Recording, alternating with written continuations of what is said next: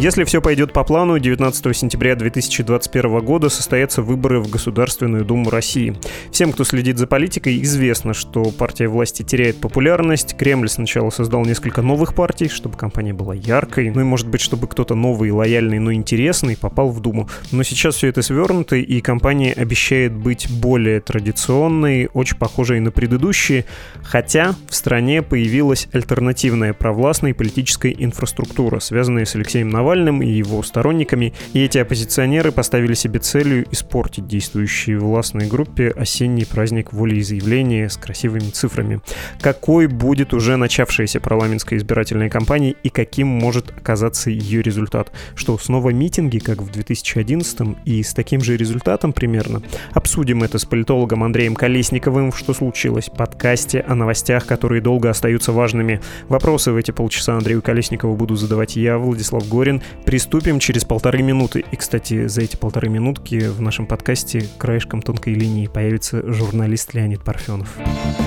Всем привет, это Александр Садиков, я шеф-продюсер подкастов «Медузы» и автор подкаста о русском языке и лингвистике «Розенталь и Гильденстерн», который мы делаем вместе с главным редактором «Грамоты.ру» Владимиром Пахомовым. У нас стартовал пятый сезон, в котором мы приглашаем гостей, писателей, журналистов, актеров, музыкантов, ученых, чью речь и чей взгляд на русский язык интересно обсудить. Нашим первым гостем стал журналист Леонид Парфенов. Мы поговорили с ним о судьбе вологодских говоров, о языке современной пропаганды и чем он отличается от советской агитации, и выяснили, почему Леонид Парфенов не любит радио и подкасты. А еще попытались ответить на главный, как нам кажется, вопрос, как Леониду Парфенову удается в спонтанной речи с легкостью вплетать метафоры, игру слов, отсылки, прямые цитаты с указанием авторов, даты их краткой биографии, и все это в двух-трех фразах. Четкость речи Оксимирона, да просто все всесоюзное радио нервно курит в стороне. По счастью, они все поумирали. В большинстве своем в масс-культуре принято акать, то это временами как-то звучит чересчур. Вот это даже не московский звучит, это какая-то Рязань. Быстро он тогда проговаривал.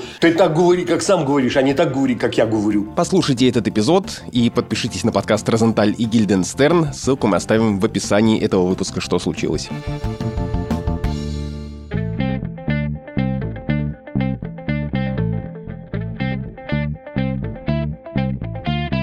Выпуск Розенталя и Гильденстерна был с Леонидом Парфеновым «Барабанная дробь» на медне. Тут тушь. Извините за плохую шутку, жидкие аплодисменты, я их слышу. Ну а сейчас, без всяких шуток, с нами политолог Андрей Колесников. Андрей Владимирович, здравствуйте. Здравствуйте. Давайте для протокола зафиксируем такой факт. Думская избирательная кампания началась, причем еще в прошлом году, и она даже успела претерпеть некоторые повороты. Все так? Думаю, что да, особенно в свете того, что появилась новая партия, такая наживка, на которую будут э, ловить избиратели со смешанными взглядами, отчасти социалистическими, отчасти националистическими, разными. Так что да, началось. Вы, очевидно, имеете в виду «Справедливую Россию», и там сейчас долгая дописка, в том числе появились слова «За правду». Их принес с собой Захар Прилепин, писатель, который сначала создал свое движение. Почему не сложилась вот эта пестрая система, когда будет много партий, вплоть до тех, э, которые представляют геймеров, играющих в танки, и пройдет в парламент какое-то количество людей ярких, ну, в общем, тоже лояльных. Почему все свелось к традиционной архитектуре, когда есть несколько партий, включая КПРФ, КПРФ, там ту же «Справедливую Россию», «Единую Россию», конечно. Во главе всего вот этого почему не сделали больший такой винегрет? Знаете, ну, старая система надежнее, безусловно. Может быть, она стареет в буквальном смысле этого слова в биологическом как стареют лидеры вот этих подпорок партии власти, я имею в виду ЛДПР и КПРФ. Но, тем не менее, система работает, она не дает серьезных сбоев, поэтому отказываться от нее. Ситуация, когда лидеры еще действующие, наверное, слишком затратно. Да, начали тестировать некие новые партии, не только по идеологическому признаку, как вы справедливо заметили, всякие там геймеры и что-то там еще, но это было как бы первичное тестирование. Потом кто-то из этих партий, например, «Новые люди» и «За правду», ну, как-то вот более-менее поучаствовали и даже получили какой-то результат местами на региональных выборах. И, соответственно, этим, наверное, пока тестирование ограничено. Хотя, конечно, если Кремлю следует заглядывать за горизонт 2021 года, партийная система нуждается в большем форматировании. И в этом смысле, конечно, выборы 2021 – это все еще тестирование, да, насколько вот старая система способна дать сбой или не сбой, особенно в том, что касается «Единой России». Ну и как выступит, конечно, главная партия экспериментальная, вот эта объединенная партия «Справедливая Россия за правду» и партия Семигина, патриот России, которая, вообще говоря, очень незаметно существовала в последние годы это тоже вот э, попытка понять, может быть, такого рода партия в современных условиях может стать привлекательнее ЛДПР даже и КПРФ, потому что она как-то стоит на растяжке между КПРФ и ЛДПР, примерно те же самые взгляды исповедуются ближе к ЛДПР. Это вот такая право радикальная картинка, которая представляет бойцовского вида мачо Прилепин. Ну и социалистическая картинка тоже важна, потому что ну, куда же без государственного социализма, куда же без интервенции границы государственных, это так вот не получается. Вот эта вот причудливая смесь, она должна пройти тестирование в ходе массового голосования в сентябре. Собственно, в этом очевидно смысл, и вот такая конструкция двигается на выборы. При том, что эта конструкция создавалась еще много лет назад, когда Миронов и его «Справедливая Россия» тоже, да, это, конечно, конструкт из разных тогдашних политических проектов, партии «За жизнь», партии, какая там в нее вливалась и выливалась из нее Родины. И, конечно, тогда тоже говорили и про вторую ногу власти, про двухпартийную систему в России, и про то, что это социал-демократическая партия, которая должна победить КПРФ на левом фронте, хотя, кажется, она больше побеждала на центристском, скорее, лоялистском фронте «Единую Россию» и становилась такой альтернативой «Единой России», и поэтому была подприжата. Но вот снова пытаются это сделать. У меня есть дурная шутка про это, там, где на фотографии стоят Семигин, Миронов и Прилепин, про то, что это снимок Миронова, Семигина и антисемигина, учитывая там около антисемитские выражения Захар Прилепина по некоторым вопросам. Ну, вот такая гремучая смесь, и вам кажется, что это попытка взглянуть за 2021 год, но пока пока попробуют прежнюю систему, поскольку она работает, она надежная.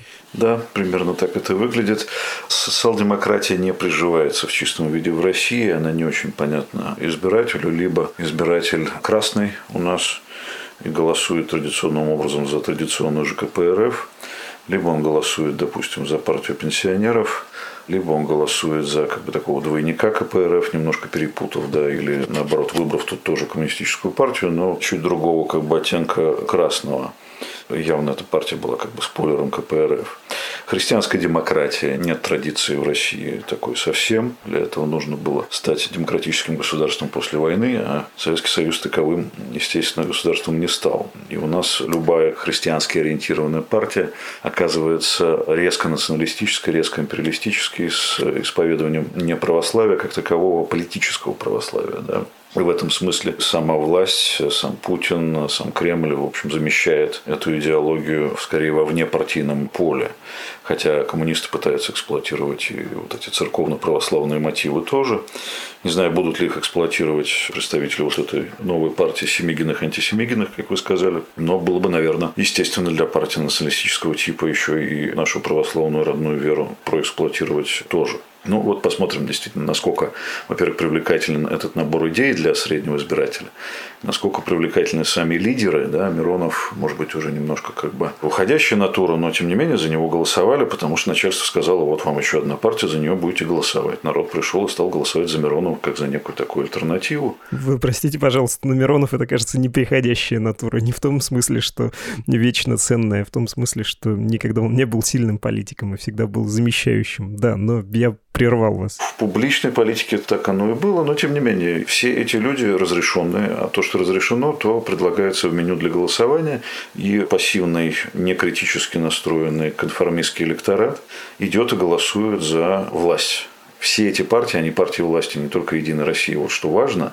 Ну и само голосование на любого типа выборах, будь то президентские выборы, выборы федерального, федерального парламента или, допустим, голосование за поправки в Конституцию, все это голосование за власть, а не выборы как таковые, потому что меню практически не существует. И выборы в последнее время превратились просто в способ легитимации текущего политического режима.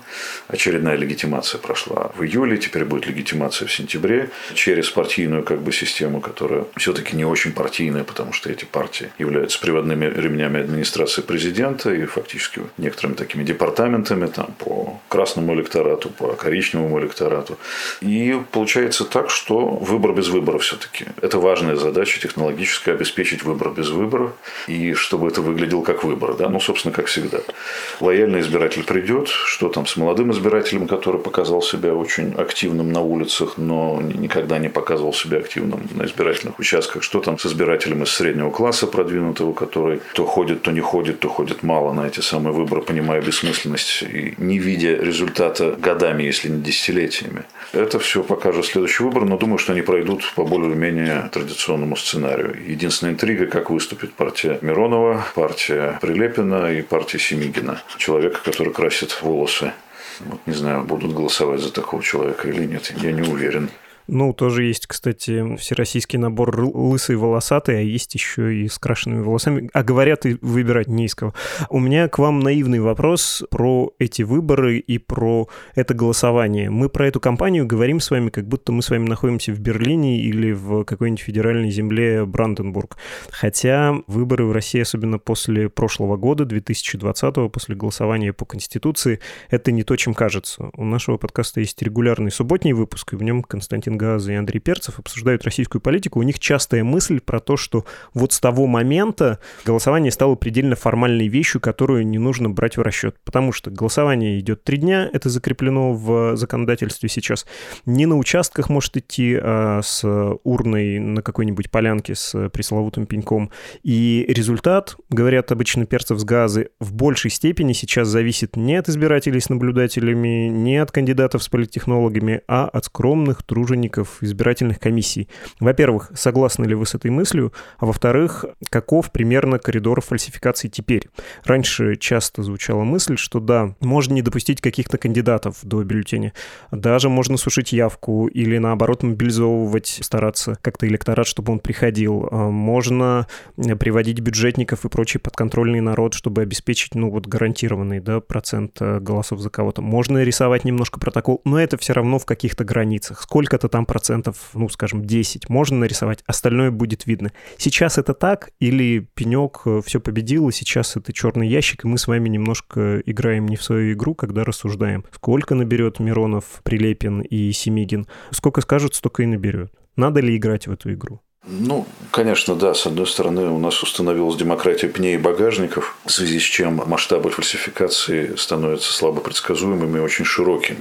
Тем не менее, конечно же, все-таки наши власти, я подозреваю, ориентируются на реального избирателя, но, повторюсь, у нас голосование, по крайней мере, на федеральном уровне за что-то, это голосование за власть всегда. Не против власти, а за власть и приходят на избирательные участки в основном те люди, которые хотят выразить свое конформистское как бы соучастие в политических процессах, государственных процессах, сесть в глубоком как бы поклоне по отношению к власти. И вот этот акт ритуальный, механический, автоматический, он очень важен для существенной части населения страны. Кто-то голосует за власть, потому что власть – источник денег. Допустим, в бедных регионах, казалось бы, бедные должны голосовать против власти, которая довела их вроде как до этого состояния. Но бедные голосуют за власть, потому что они надеются получить какое-то финансовое вспоможествование. Это как бы такой рациональный патернализм, это вполне себе прагматическое поведение. Так что здесь работает не только технологическая составляющая с пнями и багажниками, это тоже очень важное дело, но и, собственно, призывы к единству, к голосованию в едином порыве за хороших людей. Хорошие люди – это те, кого предлагает власть. А здесь, собственно, в ходе вот этой имитации выборов меню, по сути дела, то же самое, немножечко иначе скомпонованное, иначе иначе заламинированные, но левые могут голосовать за коммунистов, крайне правые за ЛДПР или за там эту самую за правду справедливую Россию. Кто-то там из людей с более-менее таким модернизированным, даже не либеральным мышлением, а более-менее современным, может вдруг проголосовать за партию «Новые люди», у которой нет четкой идеологии, но которая использует слово «новый» и возглавляет эту партию предприниматель. Вот вроде бы как есть некоторые такие признаки, по которым можно вычислить минималистский либерализм и потенциальный либерализм этой самой партии, может кто-то и проголосует. Яблоко, к сожалению, несмотря на то, что эта партия сохранила себя и сохранила себя организационно, в том числе это, между прочим, довольно большое достижение для такой старой партии, не очень возбуждает новый демократический электорат. Старый демократический электорат, леволиберальный, он либо не голосует, либо уже, к сожалению, сходит со сцены. Получается так, что партия не проходит в федеральный парламент, иногда проходит в парламент региональный. Вот, собственно, и вся такая вот комбинация, которая позволяет в любом случае власти контролировать этот самый парламент. Если вдруг туда проникают через одномандатные округа какие-то удачливые, несистемные люди, внутри Думы уже из них можно сделать системных людей, потому что они, конечно, не смогут нормально работать, если они не присоединятся к каким-то системным образованиям типа фракции «Единая Россия», допустим. Да? Так что пока вот так. То есть все механизмы контроля со всех сторон, и технологические, я не знаю, содержательно, все эти механизмы находятся в рабочем состоянии пока все равно уточню, если есть пенек и багажник, зачем голосование? Ну, то есть, э, зачем думать о популярности даже вот этих модерируемых игроков, если можно любому из них нарисовать любую цифру? Или голосование чего-то все равно значит? Ну, странным образом власти нужна все еще легитимация. И подтверждение того, что она популярна, за нее голосуют, она использует демократические процедуры, эти процедуры выборные, с альтернативами. Это для того, чтобы убедить болото, так сказать, человеческое, я имею в виду тех людей, которые ориентируются на какие-то признаки, насколько сильна власть или слаба. Так вот, это для них это демонстрация того, что власть все еще здесь, все нормально, власть путинская, власть контролирует систему. Не рыпайтесь, нет никаких альтернатив, голосуйте за нас и дальше или не голосуйте, но главное не бузите. Не ходите на улицы, не пишите всякие гадости в социальные сети. Мы легитимны, ничего с этим сделать нельзя. Точно так же, как Путину понадобилась дополнительная легитимация, когда он пошел на вот это вот голосование голосование по поправкам в Конституцию. Казалось бы, совсем недавно были выборы, нет, вот через два года нужно было устроить такой вот как бы всероссийский опрос населения, собственно, нравится ли вам жить с Путиным в той модели, которую он вам предложил. Это тоже вот такого рода голосование. Ну и парламентские выборы относятся к категории вот такого рода голосований за легитимацию власти дополнительную.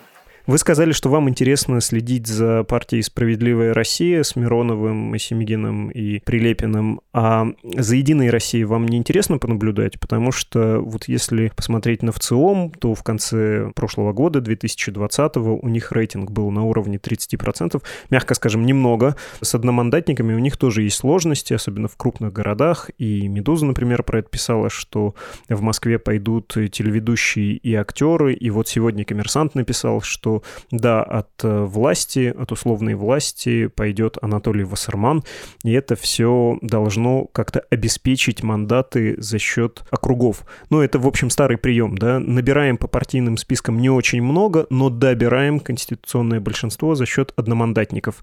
Не интересно вам посмотреть на то, как это получится провернуть у «Единой России» в этот раз?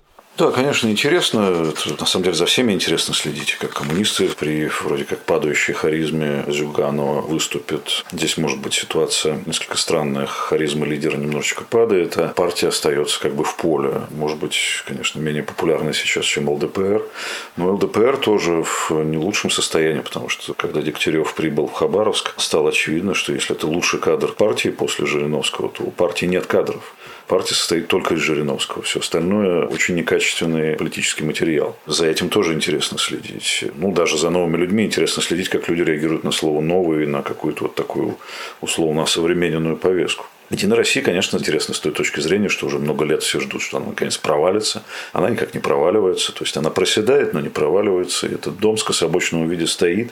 Люди говорят, кого не спросишь, в регионах ли, в Москве ли. Все говорят, да ну, это Единая Россия, такая плохая партия, ничего не могут. Но это партия власти. Эта партия все еще ассоциируется с именем Путина. И избиратель-конформист, поругивая власть, все равно идет и все равно голосует за власть, как мы уже установили. Вот он готов проголосовать за партию власти тоже. Но, тем не менее, никто толком не может предсказать степень проседания дальнейшего этой самой партии, насколько она будет глубоким. Вроде бы уже не ставится задача абсолютного большинства, просто большинства в Думе ставится теперь задача, но вот конкретные проценты очень сложно предугадать. Партия, конечно же, в состоянии очень плохом, потому что ничего кроме Путина, ничего кроме вот этого ресурса под названием власть в ней не осталось. Если уж они выводят на выборы такой последний патрон, как господин Вассерман, то дело худо совсем. Ну, то есть, когда партия возникала, когда шло ее становление, она даже играла в идеологические игры, ставила себя в какое-то такое мировоззренческое положение. Выпускались книги, они размахивали таким знаменем, например, как Бердяев некоторое время почему-то. Считая, что такое право консерватизма или либеральный консерватизм или консервативный либерализм, это может быть такая, по крайней мере, фракция внутри партии. Это были какие-то игры в слова, даже отчасти, может быть, в какие-то мысли, на которые кто-то там пытался опираться. Но потом это все было отброшено. Сейчас остался один Вассерман и еще ряд селебритис. Плохое состояние. Наверное, это потребует какого-то осмысления, переформатирования после выборов уже. Пока, наверное, надеются поскочить на том, что есть, а дальше уже смотреть, как действовать. Вероятно, сейчас просто не могут ничего придумать нового, кроме вот как торговать вот этими селебритис. Вот в чем, собственно, проблема этой самой Единой России. Но ничего страшного, если просядут сильно, то ЛДПР никогда не бросит родной Кремль, КПРФ не бросит родной Кремль. Это прекрасно было заметно по встрече Путина с лидерами думских фракций, когда они находились в состоянии не просто гармонии, но и любви просто абсолютно. Так что ничего страшного. Ну, просядут, остальные фракции помогут власти решать свои проблемы в парламенте, который все равно штампует все, что должен отштамповать. Вечный вопрос, и, боюсь, придется его снова задать, про альтернативную политическую инфраструктуру, построенную Навальным и его соратниками. Какой будет ее роль и по масштабам, и по качеству? И, ну, является ли, во-первых, пенек адекватным с точки зрения системы ответом на призыв входить голосовать против любого фаворита власти? Ну, и является ли таким ответом на эту систему, собственно, участие ЛДПР, КПРФ и других подконтрольных партий? Вот эта вечная мысль когда мы за них проголосуем, они вдруг осмелеют и с Путиным не будут соглашаться, а на тех же самых встречах начнут задавать ему острые неудобные вопросы, вообще почувствуют свою субъектность. Когда-то они начинают задавать вопросы, но те, кто задает вопросы и делает это слишком эффектно, может быть, и крикливо, таких людей ждет судьба, допустим, Платошкина и Бондаренко, членов коммунистической партии, которые за все хорошее, трудно их обвинить в том, что они не мыслят одинаково с Кремлем и с Путиным в плане Донбасса, Крыма, национализма, национализма, роли государства в экономике, но когда они переходят красную линию, ругая Путина, они садятся в каталажку. А вот, собственно, весь результат. Хорошие коммунисты могут что-то покрикивать, как это делает, например, Рашкин. И это важная функция, потому что Компартия должна все-таки выглядеть как оппозиция, но контролирует эту систему Геннадий Андреевич. Делает это много лет и очень грамотно. С одной стороны, он абсолютно устраивает Кремль, ведет себя осторожно. С другой стороны, как-то вот те люди, которые изображают оппозицию, они не переходят границы. И каким-то образом все-таки действительно иногда выглядят как оппозиция. В этом смысле они молодцы. Пускать нельзя нелегальную оппозицию. Нелегальная оппозиция, конечно, прежде всего, это Навальный и все, что с ним связано. Хотя, конечно, дать свободу всем этим людям, так э, партии будет гораздо больше, и многоцветие будет очень таким серьезным, и конкуренция начнется, может быть, не сразу, но через цикл, когда люди, наконец, вернут рефлексы свои избирательные, да, которые у этих людей были с 89 года, с выборов на съезд народных депутатов. Соответственно, получается так, что сама вот эта конструкция, это вот ответ на Навального, привычная конструкция для привычных избирателей, которых все равно пока большинство, Пень – технологический ответ, безусловно, всем тем, кто мутит воду, раскачивает лодку и пытается применять всякие там инструменты типа умного голосования. Умное голосование – хорошая технологическая вещь, но в результате она приводит, во всяком случае, на федеральных парламентских выборах в Думу большее число, допустим, тех же самых коммунистов или ЛДПРовцев или кого-то там еще. И получается так, что на самом деле все равно у власти остаются партии власти, поскольку все-таки и коммунисты, повторюсь, и ЛДПР – это тоже партии власти есть это тоже приводные ремни, это тоже секторы внутри департаментов каких-нибудь администрации президента, отвечающие за ту или иную часть электората. В этом ограниченность, на мой взгляд, такой технологии, как умное голосование. Какие-то истории будут, конечно, там с домодатниками, и вообще сами по себе выборы без выбора – это повод выйти на улицы и выступить против этого. Возможно, будут какие-то публичные выступления тоже, которые будут столь же жестоким образом, как в январе-феврале разгоняться полицией. Если говорить про эти самые разгоны, вам не кажется, что мы окажемся в 2021 году, как в 2011 примерно, в такой же ситуации, что будут выступления против откровенно нечестных выборов, даже в том случае, если они пройдут более-менее честно, ну, потому что не всех допустят, да, по Москве 2019 мы видели, как это бывает. Или все-таки не стоит ждать никаких таких выступлений, и все пройдет гладко, ну, потому что у системы есть тоже на этот случай ответ. Как было во время выборов 2012 года, когда Владимир Путин в очередной раз избирался, он сделал очень простую вещь. Это называется подмена понятий в логике. Он сказал, выборы, ну, не прямо сказал, конечно, а дал понять, выборы пройдут предельно чисто. Мы поставим на всех избирательных комиссиях камеры, мы допустим наблюдателей. Это должны быть образцовые выборы, точнее голосование, потому что никаких альтернативных кандидатов мы не допустим, но из тех, кого допустили, там я, честно, побеждаю убеждаю. Как вам кажется, будет что-то вроде 2012 года или чуть раньше? Все-таки 2011, когда не очень честно, не очень легитимно, и ответ будет таким же уличным, недовольным, такое же будет недоверие к парламенту. Ну, мне кажется, здесь ближайшая аналогия все-таки московские выборы в Московскую Думу летом 2019 года. Мне кажется, примерно так это все будет происходить. Честность, когда нет выбора, понятие сильно относительное. Когда не допущены нормальные кандидаты, ну, можно голосовать честно, потому что все равно люди проголосуют за самых узнаваемых и самых связанных с этой самой властью те люди, которые придут, которые привыкли голосовать за эту самую власть, повторюсь.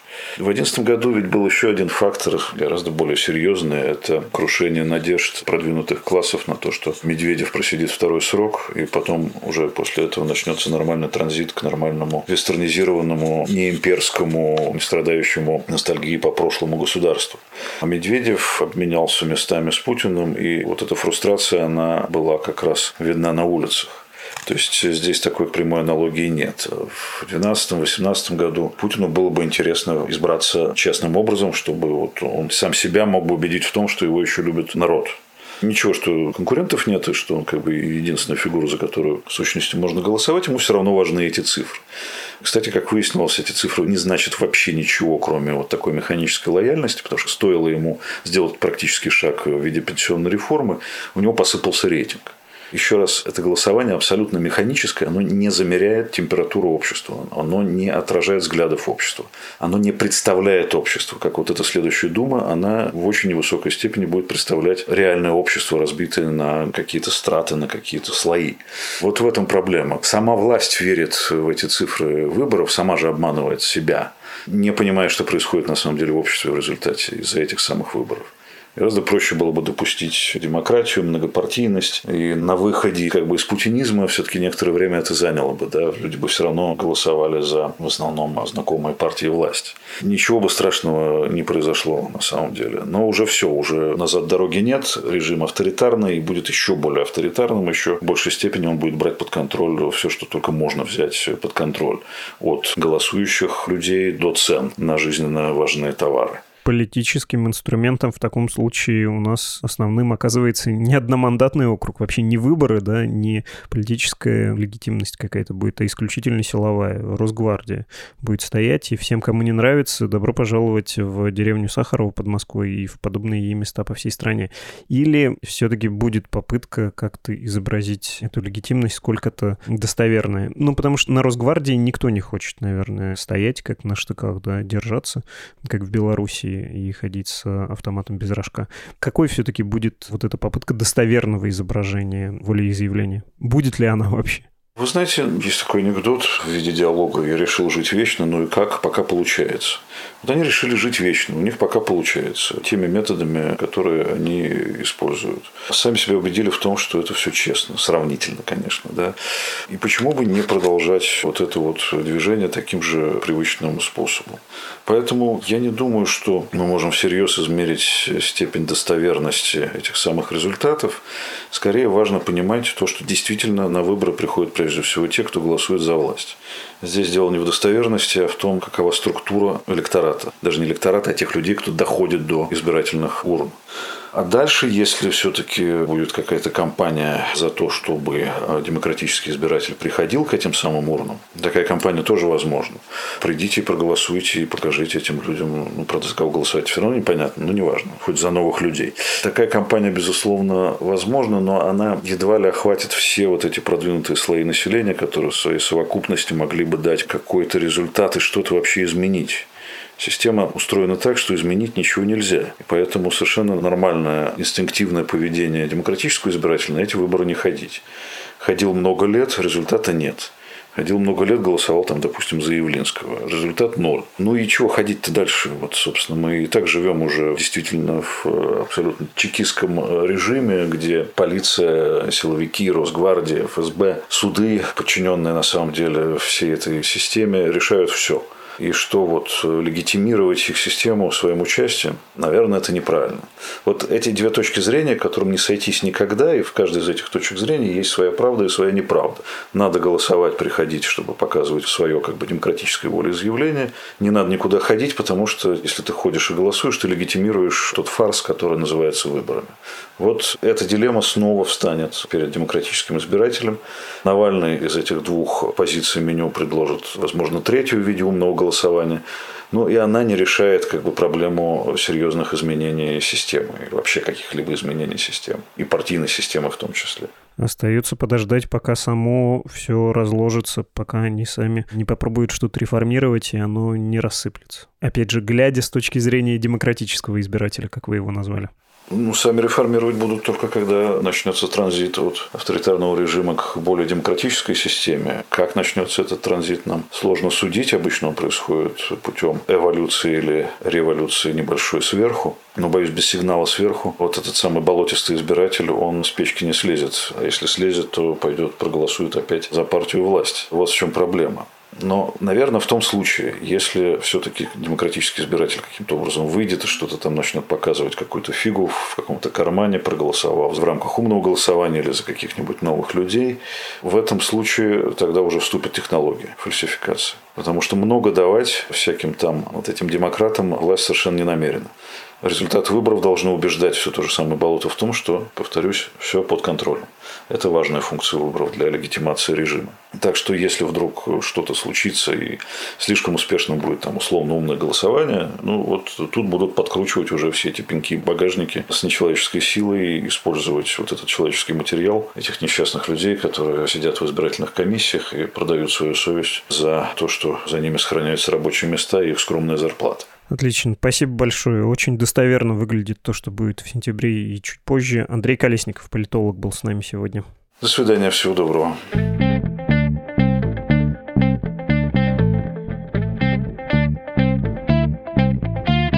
Мы говорили о выборах в Государственную Думу 2021 года, и вы слушали подкаст «Что случилось?». Он о новостях, которые долго остаются важными.